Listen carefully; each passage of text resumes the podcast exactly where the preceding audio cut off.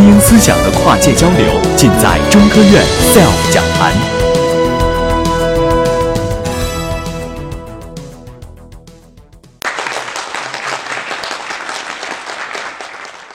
嗯，今天来分享的话题呢，是关于二十岁对于一个女性到底是一个糟糕的年纪，还是一个最好的时间？其实这是一个争议的话题。在我写下它，并且把它打到 PPT 的时候，我仍然在做这个思考。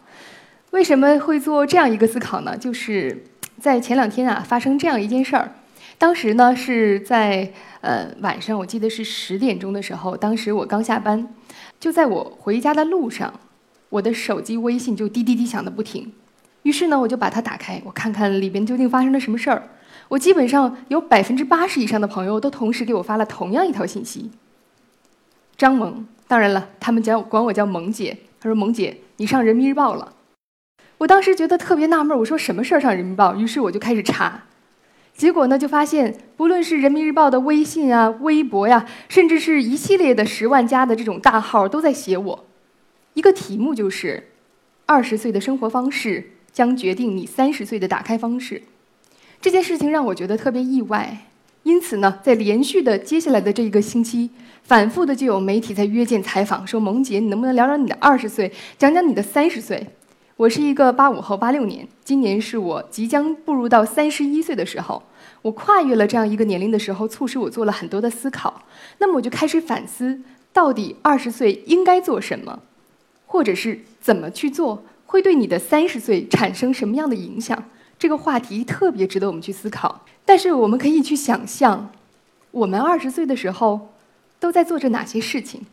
依然让我印象很深的是，我身边的二十岁的人，每一天在思考的就是：是等待老板给我升职，还是等待加薪？或者是说我面试了一个五百强的大型公司，我是不是一定会被录取，还是在那个 waiting list 上？又或许是我下一顿饭？能不能请朋友吃得起？这些话题可能都是二十岁的每一个小伙伴们经历过的必有环节。就像我们在今天的论坛“粉色先锋女性论坛”来共同探讨关于我们每一步走过去的这些路。但是事情啊，都是有因果的。所谓因果，就是因为你种下了一个因，所以结了一个果。那么我们就可以反思自己的这二十岁。应该怎样去过？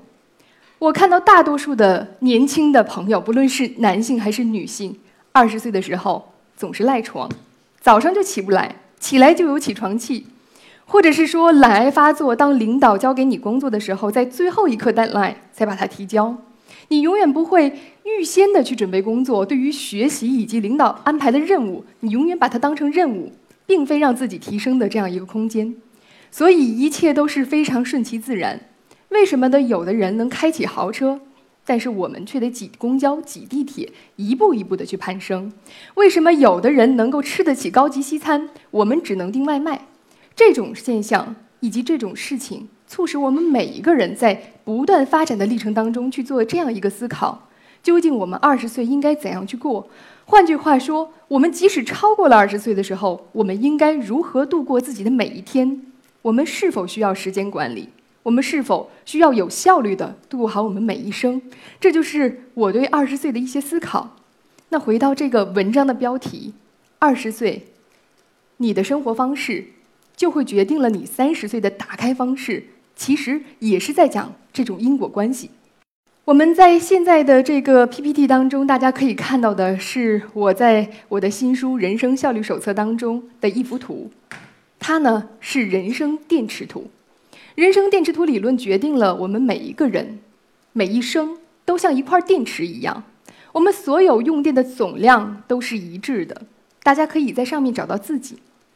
就像我现在应该属于第三位，零零后、九零后、八零后。其实很多人觉得八零后是现在的中流砥柱，现在开开始发挥作用。但其实你所有可以用于奋斗的时间，目前看来只剩下了一半儿。很多九零后沾沾自喜，我还没有出道。但是我们可以看到，就是在你当二十左右岁的这样的一个时间段的时候，你的生命电池图当中只剩下了五分之三，更别提七零后、六零后或者五零后。我们通过人生电池图理论可以看到的是，我们的生命有多少是可以被浪费的？有多少可以随着每一天早上我们起床就开始刷朋友圈，看朋友圈当中八卦八卦谁家发生了什么样的事情？到了办公室之后就开始打开你的电脑，跟同事聊聊昨天的娱乐新闻。我们有多少时间是可以被浪费的？人生电池图理论给了我们每一个人予以答案，这个答案只能我们自己给出，其他人并不能替代。谈到我，我的二十岁。其实我特别愿意在这样一个场合跟大家来分享我的二十岁，那不得不提到最早的那个故事，叫做《一千天的小树林计划》。话说应该是十三年以前，二零零五年的时候，当时呢，我考到了浙江大学的生物医学工程专业，我是一名工科生，那以理科的身份考过去的。但是不到一年左右的时候，我就选择了退学，原因特别简单。就是因为浙江大学地处杭州，杭州是不能当奥运会志愿者的。但是我一直以来从小到大奋斗的目标就是想当上一名奥运会的志愿者，所以我毅然决然选择了退学，又重新回到辽宁家乡沈阳来进行复读。但是呢，我就发现，如果想到北京读英文专业的话，必须是一名文科生才可以。所以我两个月左右的时间，从理科生转成文科生，考入到了北京师范大学的英文系。我本来以为我自己可以沾沾自喜的时候，我觉得我第一次的人生的一次磨难就开始了。那就是伴随着每一个同学新生入学的时候，都有一个新生摸底考试。我们的英文系一共是一百二十人，当时考试结果，我至今仍然记得放大榜的时候，我是有多么的体会到了两个字。叫做羞愧，将近九十名的成绩，在我所有的学生生涯时代当中，从来都没有这样一次成绩。我一直以来还都认为英语是可以让我沾沾自喜的，但是我就没有想到，现实的生活当中让我体会到了，我就处于一个中下游的水平，而且如果我不努力，有可能会越来越差。我从小就有一个梦想，我想当一名外交官。因为我喜欢站在舞台上，能够达成交流的这种感觉，但是我就开始做了一个计划，如何能够成为一名外交官，成了我人生数字当中的一个命题。有没有可能通过三年的时间段，到大四的时候，我就有机会成为一名外交官？有没有一种可能，让我的梦想能够实现？我的数学非常好，我经常喜欢做计算，于是呢，我就做了这样一个计算。首先呢，我先看了一下过去我的学长。北京师范大学英文系的同学有哪些是外交官？他们怎么当上的？于是我惊然的通过了一些多年的数据统计显示，只有当年级第一和第二名的时候，那个同学才能成为一名外交官。于是我就明白了一个道理，就是我唯有想成为达成我的阶段性梦想，就是成为年级第一或第二名。但是为了保险起见，我不能当第二。如果只有一个名额的话，那我一定会被淘汰。所以，我的梦想就是变成了这样一个数字公式，叫做三年努力的奋斗时间，成为北京师范大学英文系的第一名，最后达成成为一名外交官。大家不知道有没有听说过管理学当中有一个著名的定论，叫做一万小时定律。一万小时定律呢，提出的一个基本道理就是，如果你想精通某项复杂的技能，记得一定是复杂技能。这种刷盘子、刷碗这种技能呢，不需要通过一万小时进行训练。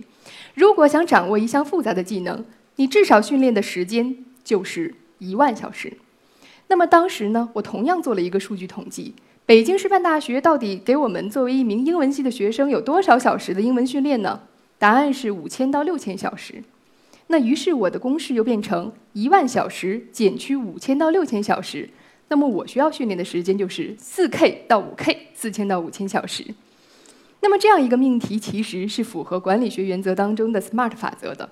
SMART 法则，S M A R T，五个字母分别代表了目标达成需要符合五个元素。那么我就要制定一套详细的目标以及行动来达成我的计划。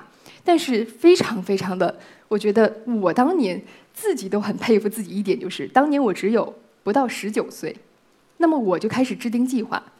三年时间段内，除了能够上好北师大的英文系的课程以外，我需要每一天拿出多少小时就可以达成一万小时训练呢？总额加在一起是四千到五千小时。那么每一天我计算至少是三到五小时，连续训练一千天。因此就有一个一千天小树林计划。大家知道练习英语啊，跟上台演讲是一样的。这个如果读音发音不好听，如果你的姿势没摆对，如果你站起来那个范儿没有的时候，你就会失去观众、失去掌声以及让人嘲笑。所以那个时候我就开始在北京师范大学四处去寻觅一个地方。我想这个地方一定要隐蔽，周围一定要没有人，一定不能让周围的人耻笑我。那么因此呢，我就寻觅到了这样一个场地。那么就是北京师范大学有一个情侣谈恋爱的一个小树林，我觉得这非常适合我来谋练我的英文的方面的训练。但是呢，我又做了一个基础计算。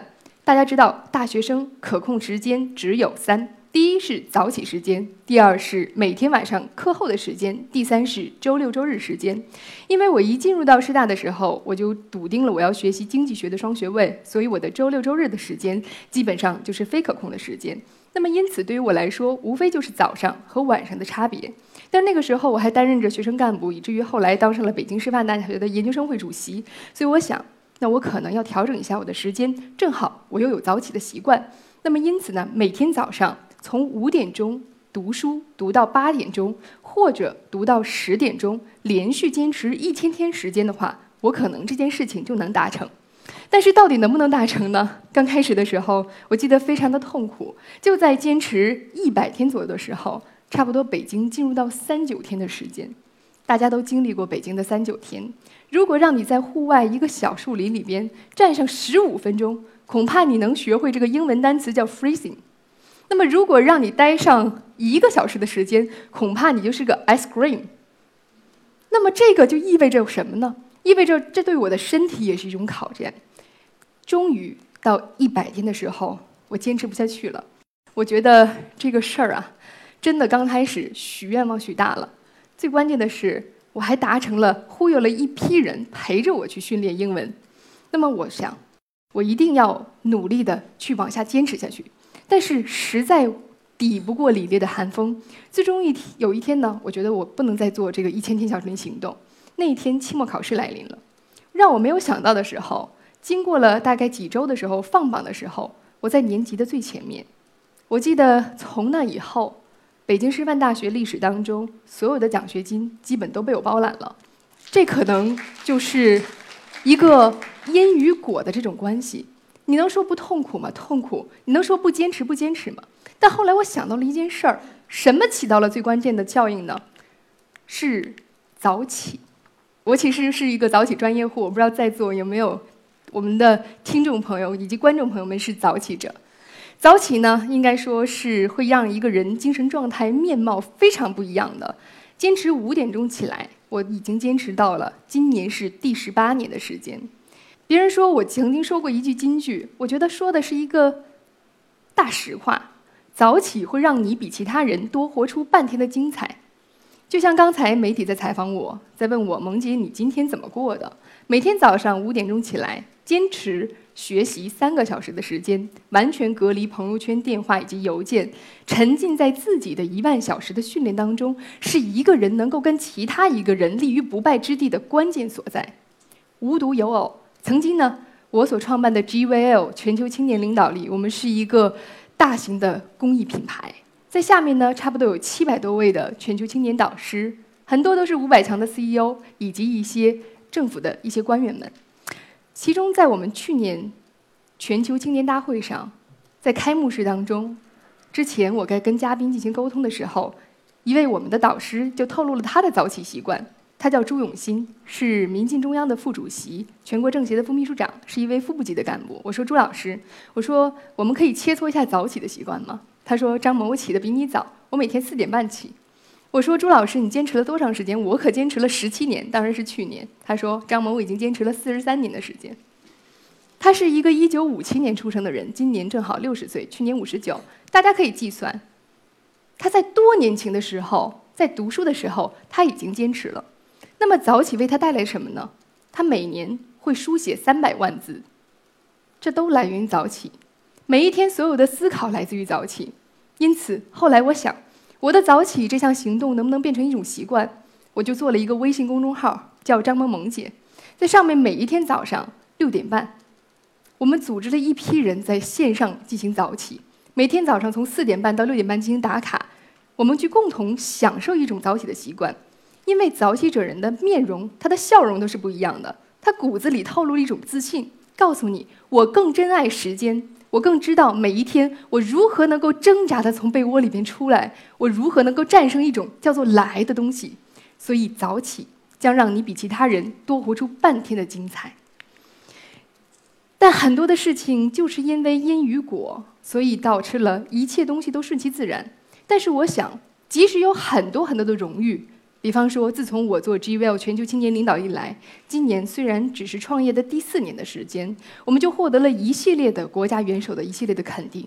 那么这些肯定，其实大家表面看到的都是光鲜亮丽，但我想跟你们说，我们每一天都会工作十七到十八个小时。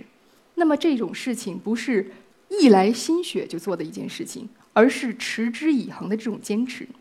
所以说，如果你问我，我都做过什么样的坚持？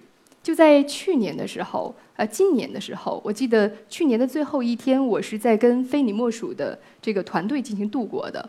呃，我曾经录过一档栏目，叫《非你莫属》，是一个为大学生职场招聘的这档栏目。那么我曾经写过我的坚持。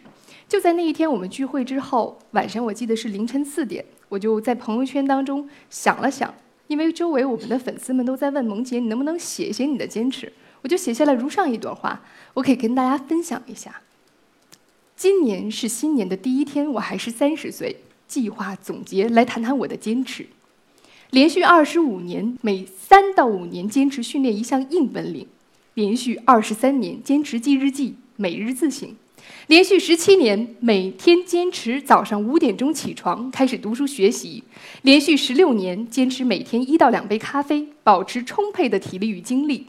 连续十五年坚持使用效率手册规划自己的时间，连续九年坚持旅行学习思考，行走三十多个国家，连续五年坚持出每年出版一本书，连续四年坚持创业迎难而上，从来都没有过退缩，连续四年坚持每年演讲一百场以上，训练自己的口才与表达，连续三年坚持与人为师计划，每年向五十个人物学习。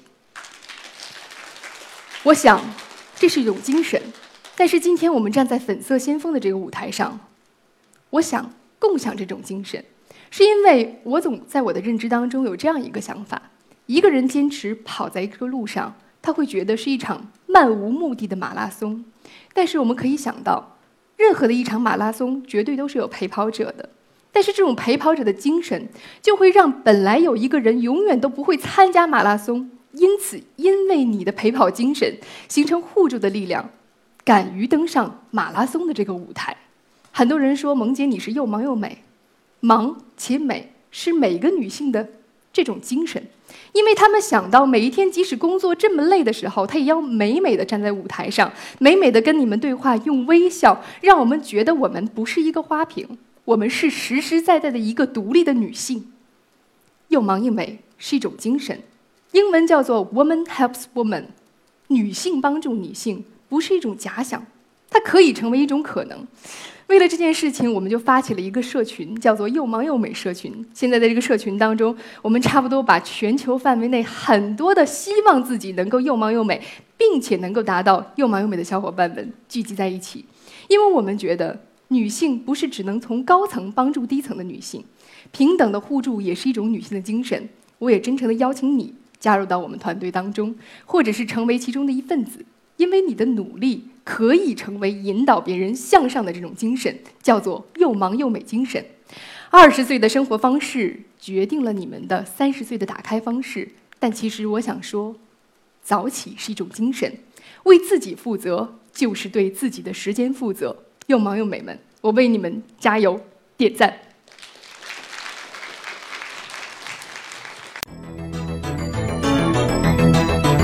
SELF 讲坛由中国科普博览出品，更多精彩内容，请关注中国科普博览公众号。